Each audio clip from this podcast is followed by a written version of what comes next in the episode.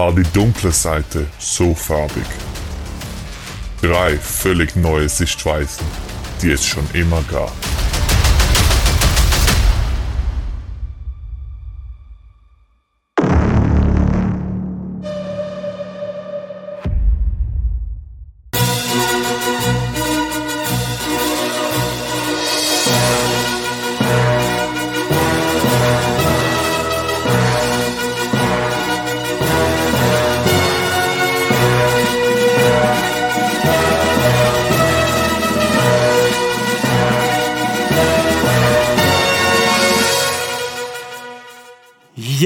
Was soll man nach diesen Intros noch sagen, oder? Ich höre schon knistern.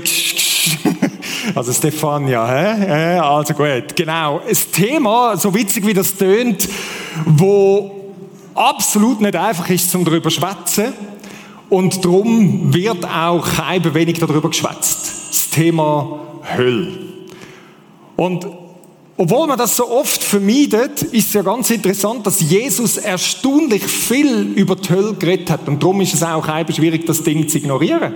Einfach auf die Seite zu schieben. Oder die einen würden vielleicht den Vorschlag machen, ist schon gut, aber man muss eigentlich vor allem über den Himmel schwätzen, über die Hölle nicht. Ja, Jesus hat sich irgendwie nicht so an das gehalten.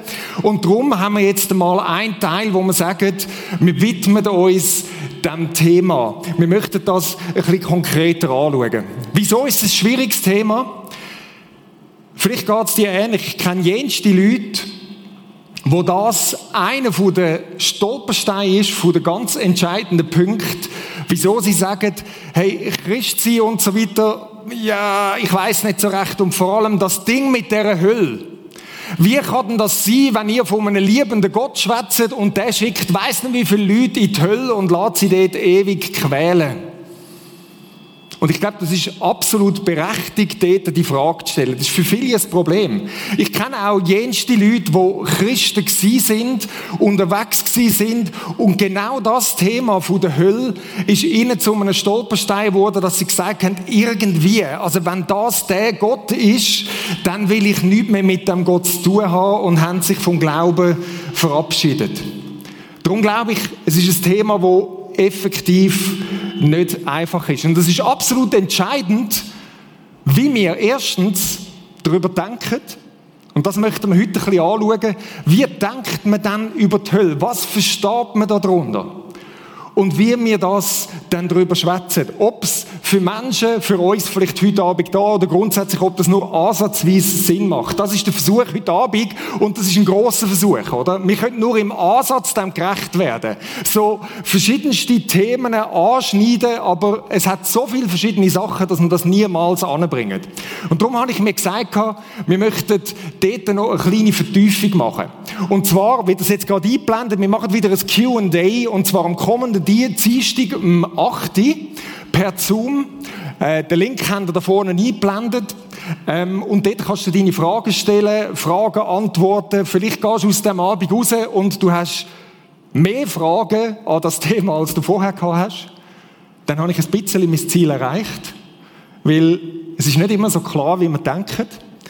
Oder vielleicht gehst du aus dem Abend raus und du hast die ein oder andere neue Sichtweise, dann habe ich mein Ziel auch erreicht, aber denkst, ja, aber irgendwie, wie ist jetzt das mit dem und dem, dann klingt dich dort ein. Letzte Woche ist es, also diese Woche besser gesagt, ein Dienstag mega cool gewesen, etwa 17 Leute, die sich eingeklinkt haben, sehr, sehr spannende Gespräche.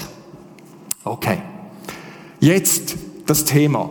Wie soll man das Thema angehen? Ich möchte das Thema so angehen, wie jeder Teil in dieser Serie. Für das stehen die zwei Säulen da.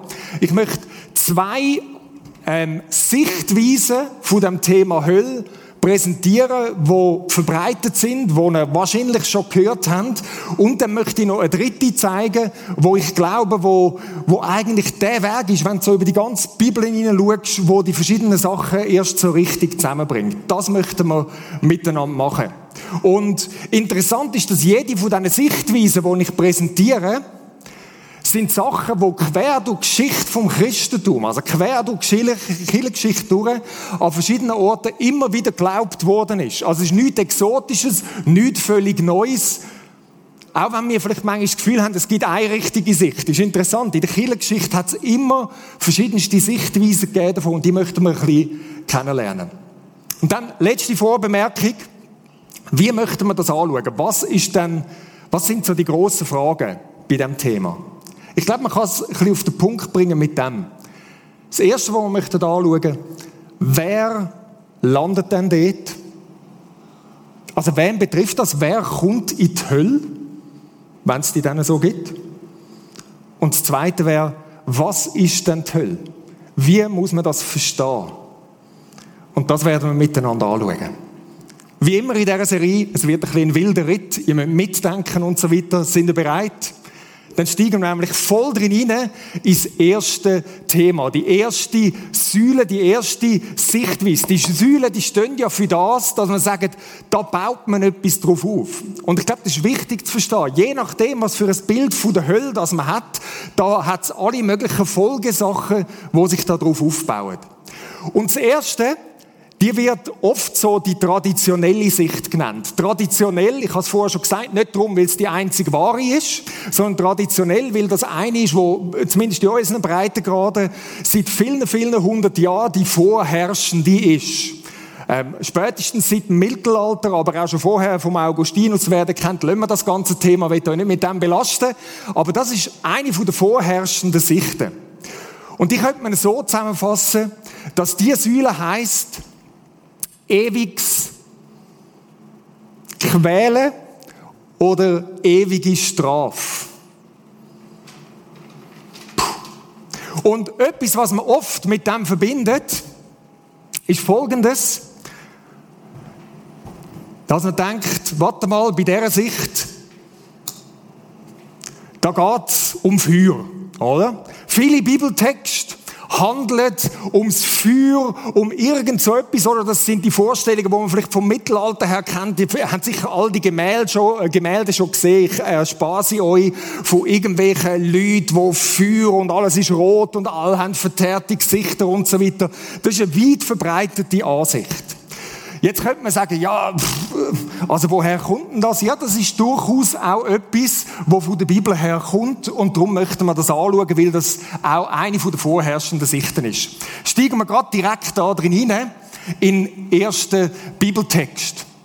Matthäus Evangelium, da heißt es, und sie, da ist die Rede von denen, die ungehorsam sind, die nicht das gemacht haben, was, was Gott gesagt hat, in dem, was Jesus ihnen erzählt, werden in die ewige Strafe hingehen. Die Gerechten aber in das ewige Leben. Erste wichtige Bemerkung. Ganz oft kommt beides zusammen und das ist wichtig. Ewige Strafe, ewiges Leben. Das eine könnte man sagen, die Hölle, das andere der Himmel. Hölle ist eigentlich nur die Kehrseite vom Himmel. Darum könnte man ganz so gut eine Predigt darüber machen, was ist denn der Himmel, oder? Aber jetzt heute tun wir uns auf die dunkle Seite von dem konzentrieren. Was sagt schon mal der erste Vers aus? Und das sehen wir, man könnte zu jedem Vers, wo ich einblende, x andere noch zeigen. Das ist, ähm, bei all diesen Sachen hat es ganz, ganz verschiedene. Ich habe einfach ein paar ausgewählt werden in die ewige Strafe hingehen. Das ist das Wort ewig, wo oftmals in der Sicht so verstanden wird, dass es ähm, ohne Ende andauert und Straf, dass sie eben irgendwo durch gequält werden. Jetzt, was hat das mit dem Feuer zu tun? Der nächste Vers zeigt etwas davon. Ich hätte euch verschiedenste andere Versen auch können geben Es gibt solche, die noch ein bisschen grafischer sind und noch ein bisschen ätzender sind. Ich habe euch ein bisschen einen Humanen gegeben, einen aus der Offenbarung. Offenbarung 2015.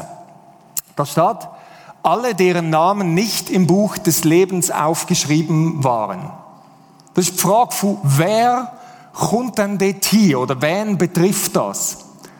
Wenn es vorher die Ungehorsamen gewesen sind, so sind es jetzt die, die nicht im Buch vom Leben stehen. An anderer Stelle heißt es, ins Buch vom Leben wirst du eingeschrieben, wenn du an Jesus Christus glaubst. Also da heißt diejenigen, die nicht an ihn glauben, die betrifft das. Und dann der Teil, wurden ebenfalls in den Feuersee geworfen. Der Kontext vorher ist, dass der Satan und sonst ein paar prominente Figuren aus der Offenbarung dort in den Feuersee geworfen worden sind. Und wenn das wer ist, wer die, die nicht glauben, dann ist es, was ist denn die Hölle? Und jetzt sehen wir, kommt das Feuer rein. Und wir haben x verschiedene Stellen in der Bibel, wo vom Feuer dreht ist. Da ist jetzt ein Feuersee. Und aus dem heraus ist eigentlich das Bild auch geprägt worden. Wir haben verschiedenste Stellen in der Bibel, wo eben es brennt Feuer, es sind Qualen, wenn es noch ein bisschen ätzender soll werden, dann hat es noch Würmer, wo irgendwie fressen und machen und tun. Und das ist die Vorstellung, die oftmals geprägt worden ist. In deren Ansicht könnte man sagen, ist Folgendes.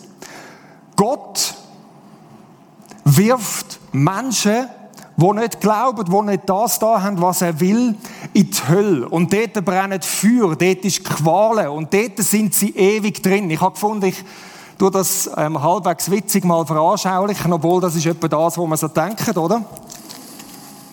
Also das Bild ist sozusagen, da hat's, oder? Wir sind die Wurst oder diejenigen und die werden da grillt, oder? Ewig.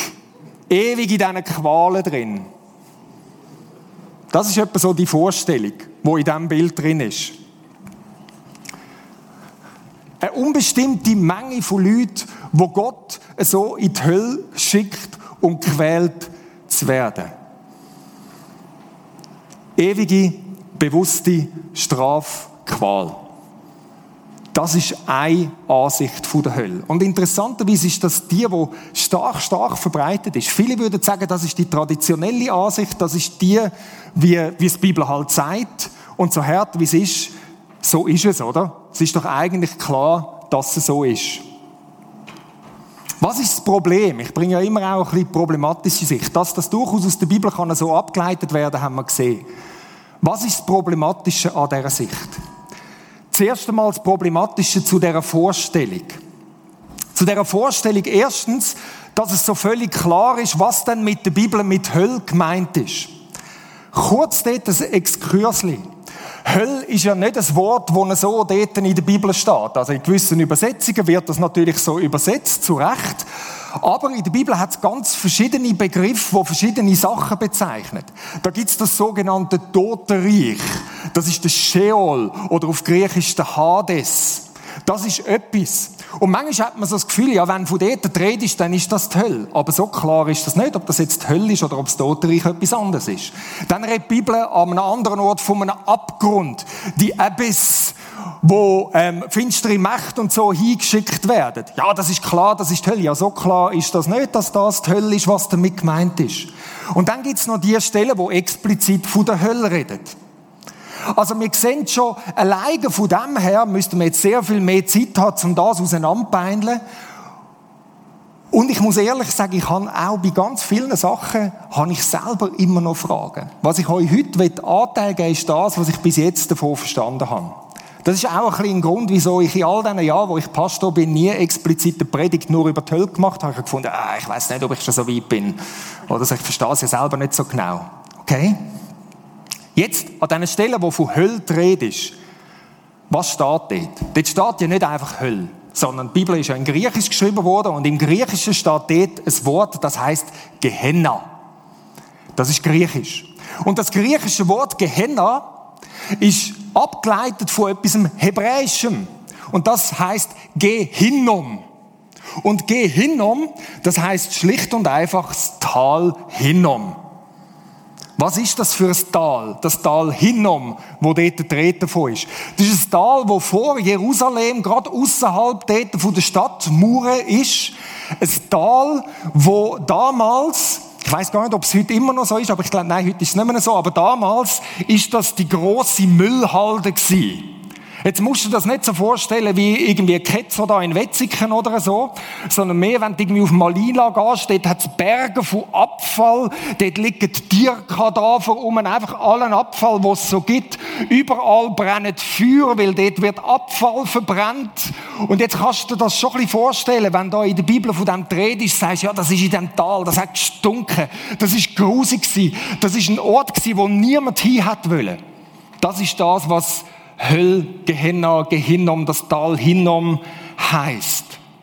Und was noch interessant ist, das Tal ist wahrscheinlich drum zu so einem Abfallberg geworden, weil im Alten Testament hat es die paar Geschichten von diesen Königen, von bösen Königen, wo genau in dem Tal ihre eigenen Kinder Götzen geopfert haben. Und das geht überhaupt nicht. Das ist voll der Gräuel. Und so ist das Tal auch zu einem Ort geworden, wo steht fürs Gericht von Gott, wo sagt, hey, so nicht, das kann doch nicht sein. Und jetzt siehst du, wenn du das so ein bisschen vor Augen hast und jetzt die Bibelstellen anschaust, wo von Hölle dreht ist, kann man verstehen, wieso, dass sie das Bildliche so genommen haben, oder? Was haben sie damit gemeint? Aber etwas wird auch klar, glaube ich dass es stark bildhafte Sprache ist. Also ich habe schwer Zweifel daran, ob wirklich dort Feuerli brennen oder so. Das ist eine Art wo sie versucht haben auszudrücken, so ein Ghetto, so grusig, so irgendwie das, das Ding außerhalb, wo man nicht möchte. So etwa in dieser Art könnte man das vergleichen, etwas, wo man nicht meint. Du hast ja andere Bilder, dann wieder für den Himmel, ist auch noch interessant, oder? Also wenn du das vor der Stadt von Jerusalem hast, hast du Bilder vom Himmel, wo sozusagen wie die Stadt Jerusalem goldige Straßen anders sagen, schau, die Stadt ist wie ein Kilometer großer goldiger Würfel. Ja, ich bin nicht sicher, ob der Himmel ein Kilometer großer goldiger Würfel ist. Ich glaube, das sind Bilder, Sprachen, wo sie bringen. Und ich glaube, das ist wichtig, dass man das auch versteht, wenn man von der Hölle redet. Also das, glaube ich, ist ein Problem an dieser Sicht, wenn man es sehr, sehr wörtlich nimmt. Man denkt, wow, ich nehme es voll wörtlich, ich bin voll näher dran. Ich bin nicht sicher, ob du dann so wahnsinnig näher dran bist. Es sind starke Bilder. Etwas weiteres, und das ist mir eigentlich fast noch wichtiger, was ein bisschen schief ist an dieser Ansicht, ist die Auswirkung, die das kann haben. Die Vorstellung, dass da ein Gott, wo eigentlich ein liebender Gott ist, eine unbestimmbar große Menge von Leuten bewusst irgendwo hinschickt, um in alle Ewigkeit quält zu werden, wo eine andere Menge von Leuten im sogenannten Himmel hockt und scheinbar ohne Leid ist, während bewusst in alle Ewigkeit die am Leben behalten werden, wo dort gequält werden. Das ist schwierig, sich vorzustellen. Ja, aber was ist das für ein Gott, der so etwas macht? Und darum, glaube ich, wird das für viele ein Stolperstein. Ich glaube, das ist problematisch an dem. Die Frage also bei dem, bei dieser Ansicht ist, was für ein Licht wirft das auf den Charakter von Gott, wenn man das so sieht? Das ist die erste. Die zweite Ansicht, die ist da eine. Die werde ich mal so darstellen.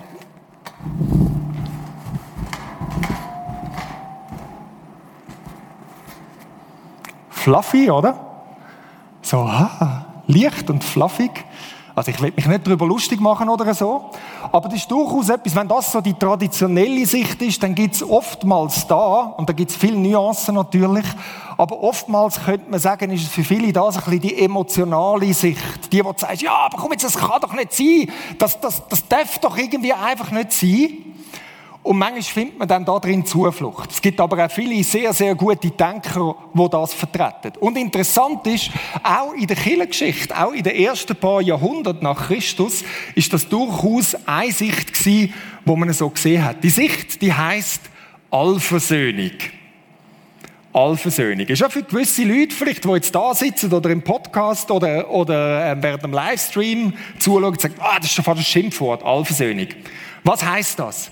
Das heißt schlicht und einfach, alle sind und werden versöhnt. Alle Menschen, die leben, werden am Schluss, wenn du so willst sagen, in Himmel kommen. Alle werden wiederhergestellt werden mit Gott. Das ist eine Ansicht. Und jetzt ist wichtig, kurz zu unterscheiden, das ist nicht die Ansicht, alle Wege irgendwie völlig ohne Jesus, völlig ohne irgendwie unseren Gott führen am Schluss in den Himmel. Das wäre keine christliche Ansicht. Sondern es ist die Ansicht, dass sagt, nein, schon wegen Jesus, aber irgendwie auf irgendeine Art und Weise durch Jesus werden am Schluss alle gerettet. Das ist die Ansicht. Schauen wir uns ein paar Versen an, wo ähm, oftmals so gebraucht werden. Römer 11, 32. Denn Gott hat alle Menschen ihrem Unglauben überlassen. Das ist so wie der erste Teil. Das, wo er sagt, wenn du nicht willst, mit mir zusammen sein okay, dann darfst du. Und dann, sagen sie der Sicht, kommt aber der zweite Teil, weil er allen seine Barmherzigkeit schenken will. Er will allen schenken, dass sie das Leben haben in ihm. Wem? Also das wäre die Frage nach dem Wer in dieser Ansicht. Ja, allen. Also würden die sagen von dieser Ansicht, also sind alle gerettet. Der nächste Text macht es vielleicht noch ein bisschen deutlicher. Auch im Römerbrief ein bisschen vorher. So wie eine einzige Verfehlung allen Menschen die Verdammnis brachte. Auf was spricht er da, der Paulus? Auf den Adam am Anfang, das haben wir im ersten Teil gehabt mit der Sünde, wo, wo gesagt hat, ich wende mich von Gott ab und darum das Ghetto losgebrochen ist für alle nachfolgenden Generationen. Du jemand, es ist alles bach abgegangen. Und jetzt heißt es, so bringt eine einzige Tat, die Gottes Rechtsforderung erfüllte, Jesus steht am Kreuz, wem? Allen Menschen den Freispruch und damit das Leben. Hm. Also könnte man ja sagen, der Text sagt, allen Menschen gilt der Freispruch, allen Menschen gibt es Leben und darum all Versöhnung. Es gibt noch ganz viele verschiedene Texte, die man für das brauchen können. Ein letzter, den ich da bringen aus dem ersten Korintherbrief, ein bisschen philosophischer. Der, Kontext, wir haben einfach Zeit nicht dafür, könnt ihr daheim mal nachlesen. Und dann steht am Schluss, und dann ist Gott ganz am Schluss von der Zeit alles in allen oder in allem. Gott ist alles in allem. Und die würden jetzt sagen, ja, warte mal, die Vorstellung, dass der unbestimmbar große Menge ist, wo da in Qualen aufrechterhalten werden, wenn Gott am Schluss alles in allem ist. Ja, das sind ja die, wo Gott nicht ist. Das sind die, wo, wo trennt sind von Gott. Ja, wie soll denn das gehen? Also ergo müssen alle am Schluss gerettet werden, dass das da aufgeht. Das wäre eine Ansicht, Allversöhnung. Nochmal, wir machen ein sehr verkürztes Ding, okay? Da gibt es ganz, ganz viele Schattierungen und so weiter. Wenn ihr Fragen dazu habt, Q&A. Was ist das Problem mit dieser Ansicht da? Das eine ist folgendes. Die Leute haben Schwierigkeiten, irgendetwas mit diesen Texten, die wir vorher angeschaut haben, zu machen. Mit diesen Stellen, wo klar von einem doppelten Ausgang reden, die einen dahin, die anderen dahin, die Stellen, die vom Feuer, von all dem reden. Das wird einfach entweder auf die Seite geschoben, oder aber wird gesagt, also nachdem wäre es die Hölle gibt's an und für sich so gar nicht als einen doppelten Ausgang am Schluss. Oder aber die Hölle wird einfach ins Diesseits gebracht. Das heißt, auf der Erde jetzt schon herrscht Hölle. Und das ist die Hölle. Und Gott rettet das Ganze und dann werden alle mit ihm versöhnt. Aber es wird nicht wirklich, glaube ich, all diesen verschiedenen Stellen gerecht, wo auch noch in der Bibel zu finden sind. Und dann gibt es etwas Zweites, und das wäre wieder die Auswirkung, und ich glaube, das ist eigentlich das, was mich mehr problematisch dunkelt dran.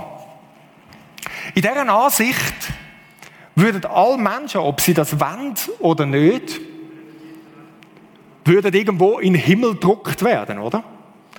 In dieser Ansicht würde das heißen, dass selbst jemand, der sagt, nein, ich will nicht mit Gott leben, am Schluss auf irgendeine Art und Weise sozusagen in den Himmel buxiert wird. Und so, wie ich das verstand, das haben wir die letzten zwei Mal angeschaut, widerspricht das ganz, ganz viel auch der grossen Story von Gott mit den Menschen, wo er sagt, ich gebe euch Freiraum, ich liebe euch so sehr, dass ich euch die Freiheit gebe, dass ihr auch könnt sagen, nein, ich will nicht. Das Nein, ich will nicht, ist ja am Schluss gar nicht wirklich vorhanden oder nicht wirklich ernst genommen. Versteht ihr ein bisschen? Das Problem an dem. Jetzt, was ist die Lösung? Ich weiß nicht, ob es die Lösung ist, aber ich möchte euch sagen, was ich glaube, wie Aspekte von beiden zusammenkommen in einer Art und Weise, wo eben nicht einfach nur ein Mittelweg ist. Ich glaube nicht, dass Hölle primär einfach irgendwie ein Ort ist. Genauso wenig wie Himmel primär ein Ort ist. Das sind manchmal so Vorstellungen, könnte man jetzt lang darüber reden, woher das die kommen. So irgendwo auf einer Wülchli oder sonst irgendetwas, das wäre der Himmel und Hölle ist eben das andere. Sondern Hölle hat viel mehr, genauso wie Himmel, mit einem Zustand zu tun. Mit etwas, wo etwas viel Größeres und Krasses ausdruckt. Und Hölle, würde ich sagen, ist im Eigentlichen, im Kern eine Beziehungskonsequenz. Was meine ich damit? Und für das müssen wir jetzt nochmal angehen und verstehen, über was wir sonst geredet haben in dieser Serie. Der erste Teil ist um die Sünde gegangen. Um Hölle zu verstehen, müssen wir das verstehen. Der zweite Teil ist ums Leid gegangen. Um Hölle zu verstehen, müssen wir verstehen, wieso gibt es denn das Leid. Und darum gehen wir noch mal kurz dorthin. Was haben wir über die Sünde gesagt? Über die Sünde haben wir gesagt, Sünde ist nur die Kehrseite der positiven Beziehung zu Gott, Menschen und Welt. Wir haben gesagt, dass Sünde, das heißt Zielverfehlung, ist die Kehrseite von dieser positiven Beziehung. Gott hat beabsichtigt mit dem Menschen dort hingeschaffen und hat ihn als freies Gegenüber zu sich geschaffen und hat gesagt, ich liebe dich und ich möchte, dass du auch freiwillig lieben kannst. Aber du hast die Möglichkeit, Nein zu mir zu sagen. Du hast die Möglichkeit, mir den Rücken zuzudrehen. Und das ist Sünde. Das ist die Grundzielverfehlung, die zu allem anderen Ghetto führt, was nachher kommt. Und ich glaube, das müssen wir verstehen, wenn wir über Hölle reden. Wenn wir jetzt die Texte nehmen, die wir gerade vorher eingeblendet haben, nehmen wir nochmal den letzten aus dem Römerbrief. Denn Gott hat alle Menschen ihrem Unglauben überlassen. Unglaube heißt nichts anderes als abgewendet sein von Gott. Das ist genau das, wo am Anfang dreht davon ist.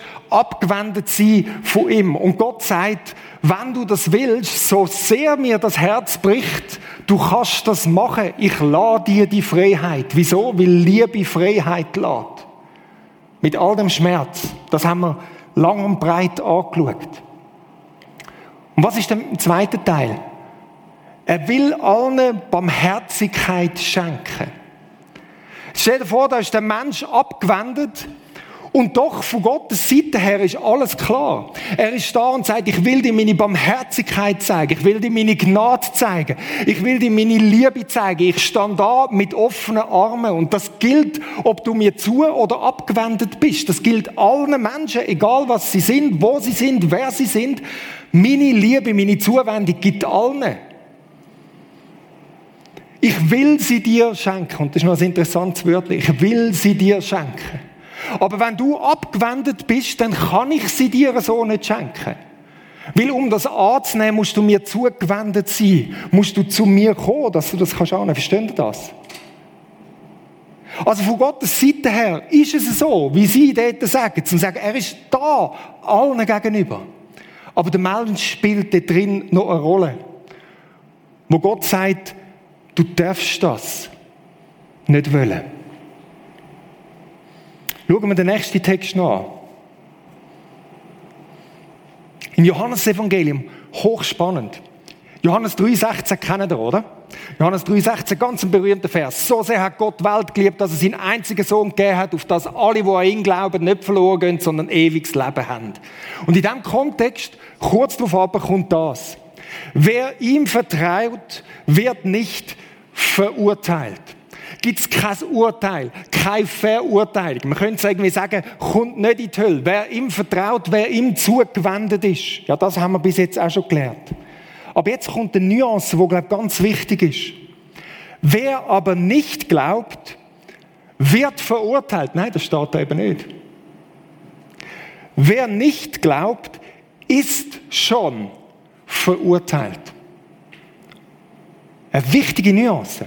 Wer nicht glaubt, wer Gott den Rücken zukehrt und sagt, ich will selber leben, ich will sonst etwas machen, wird jetzt nicht verurteilt, dass Gott da ist und sagt, so, du gehst jetzt in die Hölle oder sonst etwas, sondern nein, es steht, er ist schon verurteilt. Dass er in der Distanz zu Gott steht, dass er abgewendet ist, dass du das die ganze Zielverfehlung kommt, das Ghetto und so weiter, das ist schon das Urteil wo er sich selber zufügt, weil er abgewendet von Gott lebt. Das ist eine Konsequenz. Verstehen wir das? Und das ist so wichtig.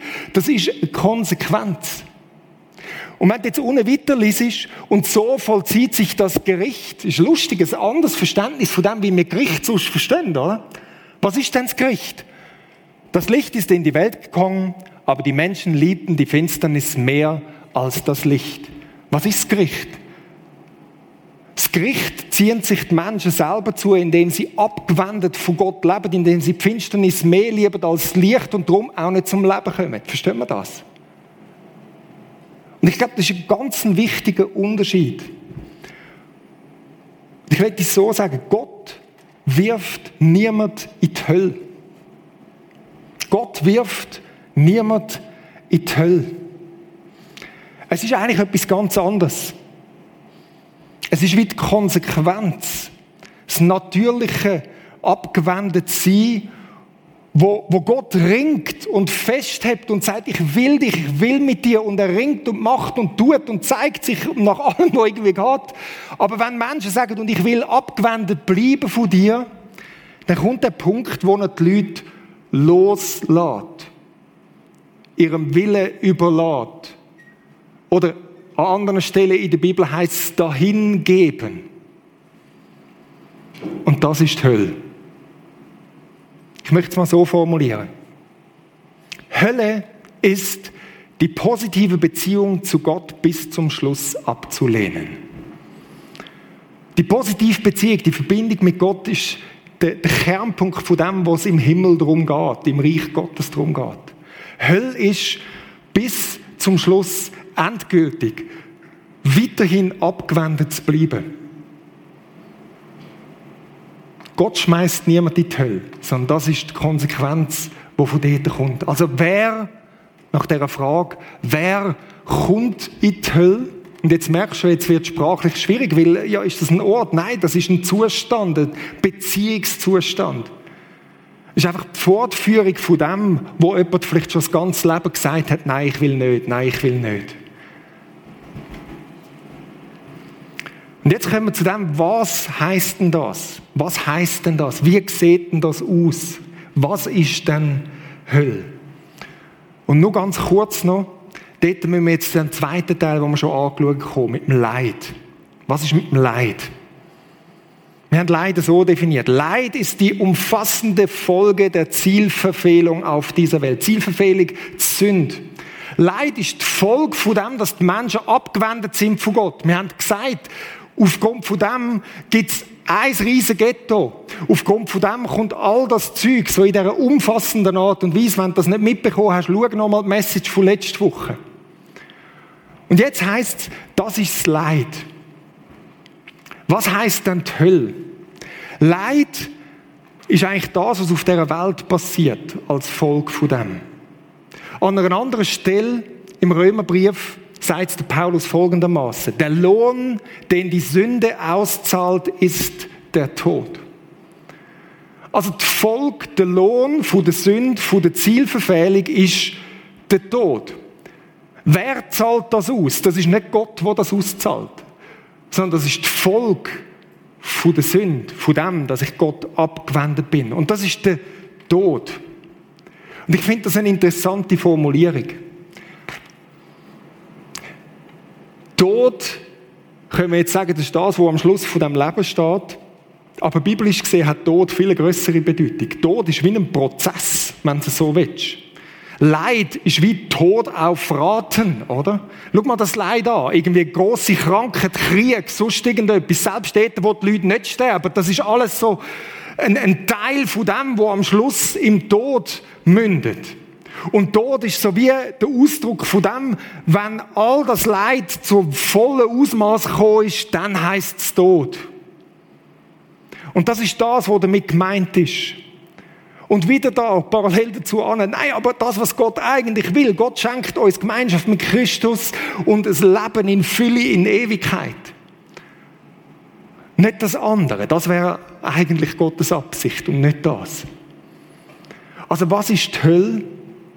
Die Hölle ist sozusagen die Endgültigkeit von dem Leid, von dem Tod. Hölle ist die Folge endgültig nicht bei Gott, wo das Leben in Person ist, das ist Himmel.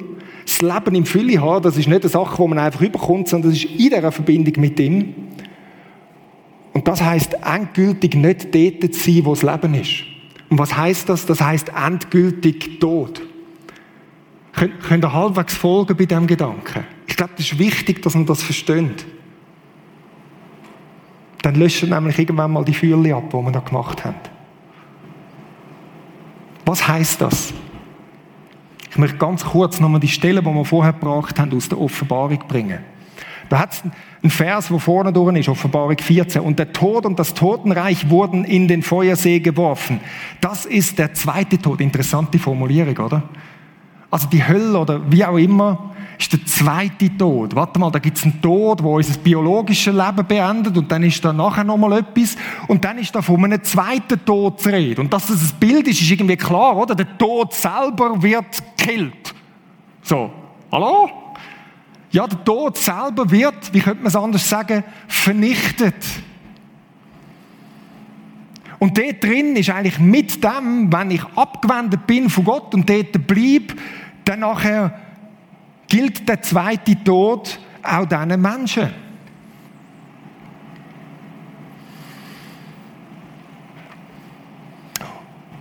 Und das ist jetzt ganz kurz noch etwas. Das ist eine Ansicht, wo ich sehr interessant finde, wo ich glaube, wo sehr einleuchtend ist, um Sinn zu machen aus diesen Texten. Was macht man mit all diesen Texten in der Bibel, wo von Feuer und so weiter redet ist? Wie muss ich das verstehen? Und ich sage jetzt nicht, dass das so ist, aber ich glaube, es ist ein sehr wesentlicher Gedanke wert. Und seit ein paar Jahren setze ich mich mit dieser Sichtweise auseinander und finde, hey, es hat durchaus auch biblische Hinweise darauf, dass das Sinn macht.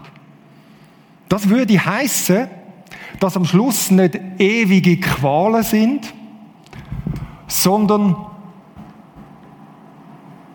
ein definitives Ende. Auslöschung, wenn du so willst. Ich werde euch das darstellen. Mein Feuerli ist da ausgegangen. Für das Bild, das in der Bibel gebraucht wird, oder? Für uns ist das irgendwie so in dem Bild vom Würstli Bröteln und das heißt Qual und es tut weh, aber biblisch gesehen ist das gar nicht unbedingt das, wofür Feuer gebraucht wird. Vom Alten Testament her hat Feuer vor allem etwas. Feuer zerstört. Feuer, etwas, wo ins Feuer ist, ist nachher weg, ist verbrannt. Und ich möchte das zeigen, oder, wie mit dem fluffy Ding. Das ist, das Bild ist eigentlich das Folgendes, oder? Oder? Das ist das, was die Bibel meint mit, es ist weg. Oder? Und ich glaube, das ist eine interessante Sichtweise, wie man all die Feuerstellen auch könnte sehen. Wo du sagst, also da kommt man gerade irgendwie Endgame, oder wie heißt das in Sinn?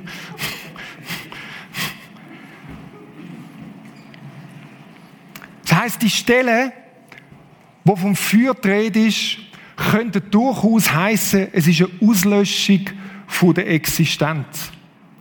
Und ich glaube sogar, dass das philosophisch Sinn macht, wenn du eher philosophisch gewickelt bist. Wenn Gott selber das Leben in Person ist und du endgültig getrennt bist vom Leben, ja, dann gibt es kein Leben mehr, dann ist die Existenz nicht mehr da, dann ist das die Auslöschung von der Existenz. Und ich glaube, das ist eine Sichtweise, wo nicht irgendwie ist, uh, wir müssen alle irgendwie streicheln und nett sein, aber es ist auch nicht die Sichtweise, und jetzt da muss Gott irgendwie aktiv in Ewigkeit Leute in Qualen halten, sondern es ist wie eine logische Konsequenz, sozusagen, ähm, wenn, wenn's wenn der Tod zur vollen Blüte kommt, das Leid zum vollen kommt, die Ablehnung von Gott zum vollen kommt, dann hörst du auf zu existieren.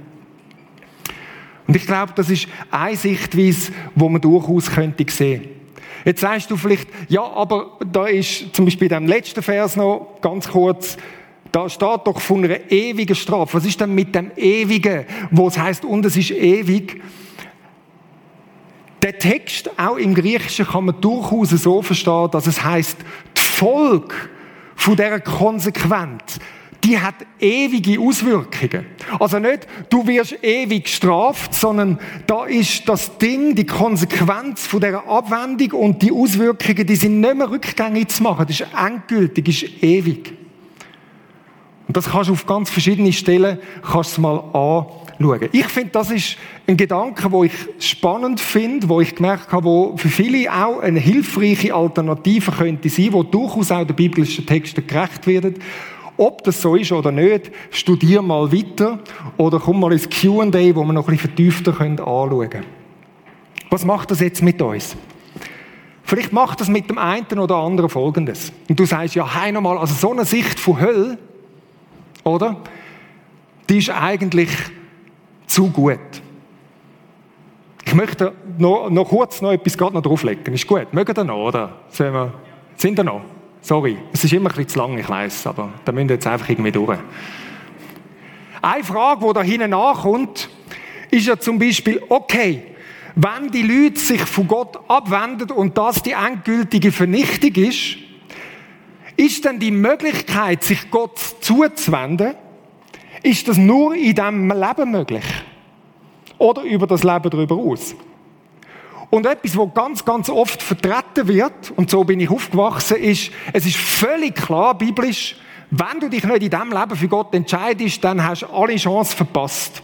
Wenn du in diesem Leben von Gott abgewendet bist, alle Chancen dahin. Das kann man von gewissen Texten so anschauen, aber es gibt mindestens ebenso viele Texte, die durchaus auch darauf hinweisen können, dass Gott weiter ringt. Also das muss man mal einen zeigen, wie er das absolut völlig schlüssig und endgültig kann sagen, es ist 100% klar, dass es nur in diesem Leben möglich ist.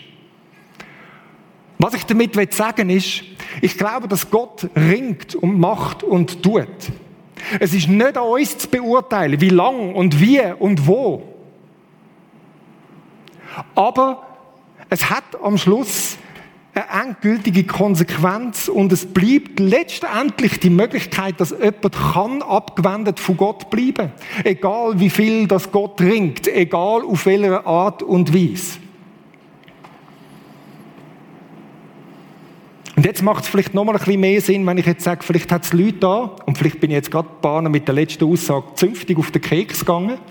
Du denkst, aber das kann doch nicht sein und so. Ja, geh mal schauen. Geh mal schauen. Es gibt interessante Stellen zu dem. Jesus, der ins Totenreich geht und denen dort predigt, ist noch eine komische Stelle, hat es zum Teil in der Bibel. Und jetzt sagst du vielleicht, ja, aber dann wäre ja die Hölle viel zu wenig schlimm. Also, wenn am Schluss die Auslöschung von der Existenz ist, das ist irgendwie so das Ziel der Buddhisten, oder? Gar nicht mehr existieren. Also wenn das am Schluss ist, dann, dann ist ja viel zu wenig schlimm, viel zu wenig krass, viel zu wenig furchteinflößend. Wieso tun wir dann überhaupt noch anderen Leuten erzählen, dass sie sollen zu Gott kommen und so weiter, wenn das ja gar nicht so schrecklich ist? Und wenn das du bist, wo vielleicht so denkt, würde ich dir Folgendes sagen. Wenn das unser Antrieb ist, wenn das unser Antrieb ist, dass wir denken, ja, das ist einfach, wir müssen den Leuten zeigen, wie schrecklich das ist, dass sie sich irgendwie zu Gott hinflüchten, dann haben wir irgendetwas vom Evangelium nicht verstanden. Wir haben etwas Wesentliches vom Evangelium nicht verstanden und von dem, was die Botschaft ist. Oder das Evangelium sagt, die perfekte Liebe treibt alle Furcht aus. Nicht, wir müssen den Leuten die Hölle und ein Viertel heiß machen und zeigen, wie ganz, ganz schrecklich das ist und dann aus Angst rettet sich sie die Arme vom Herrn Jesus hinein. Das ist nicht das, was man möchte. Das kann passieren. Bei mir, meine eigene Geschichte ist das gewesen. Ich hatte den Glauben irgendwie gedacht, oh, das mit der Hölle ist schon noch irgendwie heikel. Ich bleibe, glaube irgendwie da. Habe ich wegen dem Jesus mehr gern gehabt? Nein, ich habe einfach das Risiko nicht eingehen ich weiß auch nicht, was, was Gott dann zu dieser Haltung von mir gemeint hat damals.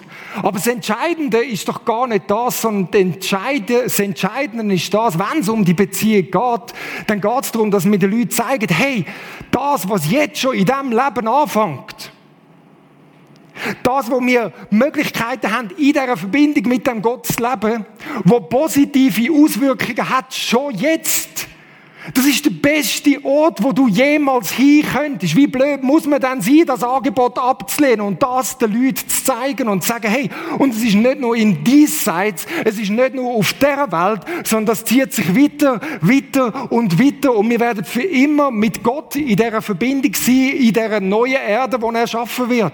Das ist das, was wir sagen. Und das ist das, was wir ihnen sagen können und wo wir können sagen, hey, um das geht's, komm zu ihm. Ich habe es selber so erfahren.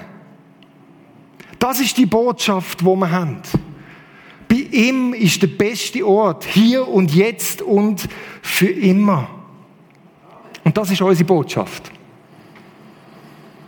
Und darum glaube ich auch, diese Serie, das ist nur die dunkle Seite davon, die Kehrseite davon. Gibt es die? Ja, die gibt es. Ist das das, was wir vor der Gründung preachen müssen? Ich glaube nicht. Aber es ist klar, ich kann Gott zugewendet sein oder ich kann von Gott abgewendet sein und bleiben mit all diesen Konsequenzen, die es hat. Und darum meine konkrete Frage an dich. Wenn du schon mit dem Jesus unterwegs bist, wen könntest du mit Gott verkuppeln? Wir sind nicht dran und sagen, oh, wir müssen unbedingt schauen, Hilfe, Hilfe. Nein.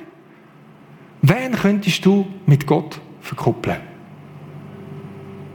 Wem könntest du vorschwärmen, wie toll das Leben mit Gott ist? Wie umfassend das Leben sich verändert mit ihm. Und vielleicht sitzt du da oder in der Homebase oder daheim auf dem Sofa. Und vielleicht ist die erste Person, die du verkupfeln ist du selber. Man kann sich manchmal selber verkuppeln, oder? Vielleicht ist es dran, heute Abend dich dem Gott zuzuwenden. Wie dort ist das Leben. Dann will ich dich ermutigen, das zu machen, gerade jetzt. Das ist nicht etwas Theoretisches, nicht, nicht einmal im Ansatz theoretisch. Nichts von dem, wo wir darüber geschwätzt haben, ist theoretisch, so theoretisch, wie das tönt. Das ist ganz praktisch. Wend dich ihm zu. Such das Gespräch mit ihm. Sag, sorry, dass ich so lange einfach abgewendet von dir bin. Ich komme zu dir, ich kenne dich zwar noch nicht, aber lass uns etwas anfangen miteinander.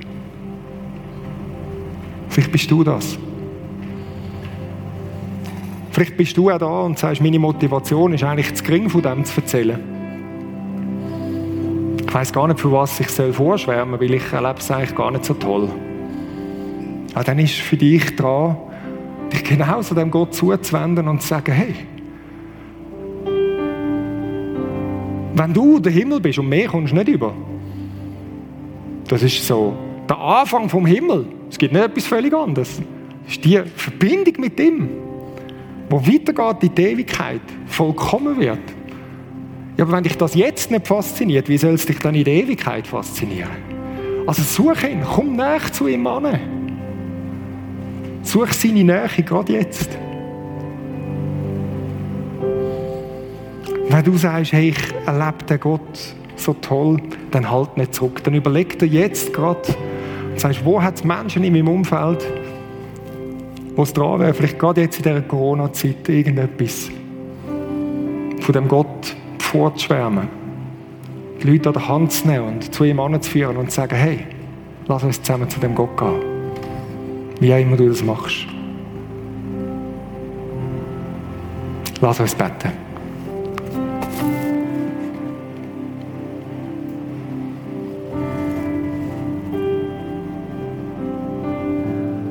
Danke, ist deine Absicht, Vater. Bei all diesen Texten, die wir angeschaut haben, wo es eigentlich um Hölle geht, ist immer wieder deine Absicht durchgedrungen von deiner unermesslichen Liebe, die uns zwar den Freiraum lässt, mit allem Herzschmerz, aber wo kämpft und ringt und tut, dass wir das Leben und das Leben in Fülle haben in der Beziehung mit dir. Danke vielmals für das. Das ist unfassbar genial. Ich bitte dich, dass du jetzt durch die Reihe gehst und Leute ansprichst. Mit dieser Liebe, mit dir als im Leben. Dass du Menschen zu dir anziehst.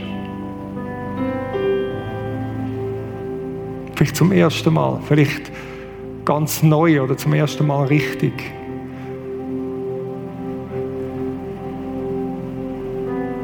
Tu du das, was nur du tun kannst.